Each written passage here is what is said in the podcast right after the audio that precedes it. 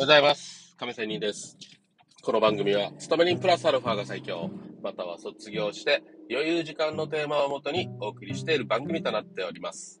さて、え今日は普段の生活の話で、えちょっと昨日に似たような話をしたいと思います。え今日はお金の教育という話をしたいと思います。え昨日は私の家族での中での、この、幼少期に、え心がひん曲がった場合、大人になってかなり苦戦しますよと。ね、その親はというような話でしたけど、まあざっくりとしかちょっと昨日は話していませんが、ちょっと自分事としても少し、えーオープンしたいなと思います。さて、えー今日の話は私事の話でね、えーもっとお金の勉強をしたかったなと、幼少期の時に、というような話です。この私が幼い時に、まあ父にね、亀仙人と、お前は外で太陽の下で働きたいかと、クーラーの中である中で働きたいかというような話をしまして、話をされてね。まあ、あと、これは多分ね、こう答えてほしいということが父にあってね、えーその通りに多分答えたんだろうと、案の定というようなことだと思いますが、まあ私ももちろんね、暑い中で仕事をするよりクーラーの涼しい中でやりたいなということを言ったので、じゃあ勉強しろと。いうような話でね、はい。まあ、勉強しないといけないというようなことになったというようなことですよ。でもね、でもですよ。これ間違いでもないんですよ。間違いでもない。でも、間違いでもないけど間違いでもあると。間違いでもあるというのは、まあね、別に力仕事とかさ、太陽の下で働く仕事でも、いや、プロ野球選手でもあるじゃないですか。ね。まあ、プロ野球選手になれなくても、その野球をする中で、目指す中でね、プロ野球を目指す中で、いろんな人付き合いとか、いろんな何か、そこから発生するね、何かの発見とか、スキルがついたりというのはたくさん発展あると思います。なので、何も一概にね、クーラーの下で働くということがいいことでもないというふうに今では言えますね。私自身は。ね。だからまあ、私が言ってること間違いでもないと。まあ、要は勉強しないとダメだよということだったと思います。ね。まあ、それは別に間違いじゃないじゃないですか。ね。まあ、そんなわけでですよ。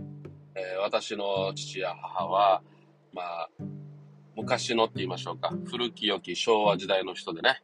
うん、まあ、その昭和時代のね、典型的な教育、教えのもとで、私は教わってきました。でね、えーお金の話っていうことなんですけど、うん、まあ、お小遣いっていうのを私もらったことないんですね。小遣いではなくて、亀仙人が必要なものを言いなさいと。したら買ってあげるよ。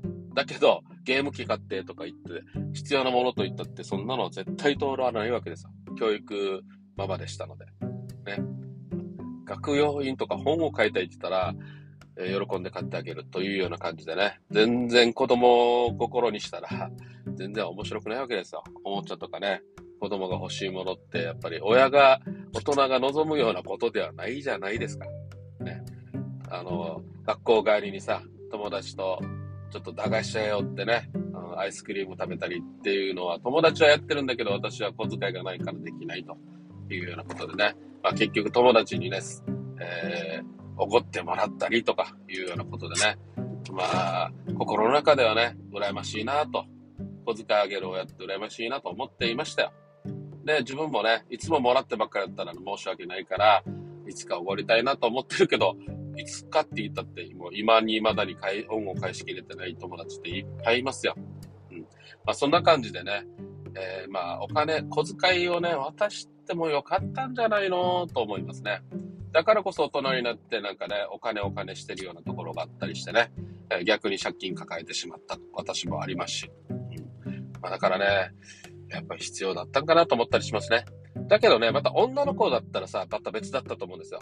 女の子って例えばさ、何かしらお金使うじゃないですか。例えば整理した、整理の場合、ね、ナプキンとか何かを買うときにとかさ、やっぱり、ある程度お金を渡さないと買えない時ってあるじゃないですか。タイミングよくね、学校帰りも含めてさ、親が必ず買ってあげないといけないっていう場合があるとは限らないじゃないですか。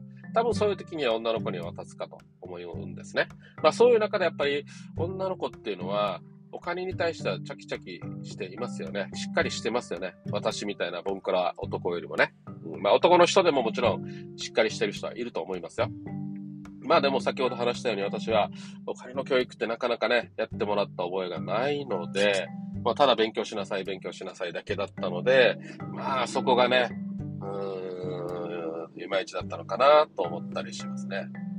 まあそういうわけでね、やっぱり大人になった今だったらね、女の子がしっかりしている、お金に関してもしっかりしているっていうのは本当にわかりますね。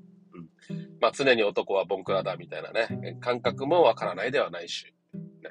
男はもうとにかく働いて働いて、ね、えー、働き蜂で、家庭にお金を入れるとかさ、女にお金を渡すとかさ、結局ね、あのー、女の人はやっぱりお金持ちが好きじゃないですか。安定したところを望むじゃないですか。ね、例えば自分が親でもさ、女の子にはちゃんとね、安定したやつを、えー、やつと結婚しなさいと思ったりするところもあるじゃないですか。まあそんなわけでね、うーん、やっぱり幼き日々のお金の教育って大事だよなと思ったりしますね。まあ今日は、まあ今日もね、えー、軽くこんな話をしてみましたが、まあ、何かの参考にということで今日は終わりたいと思います。良い一日を。See you!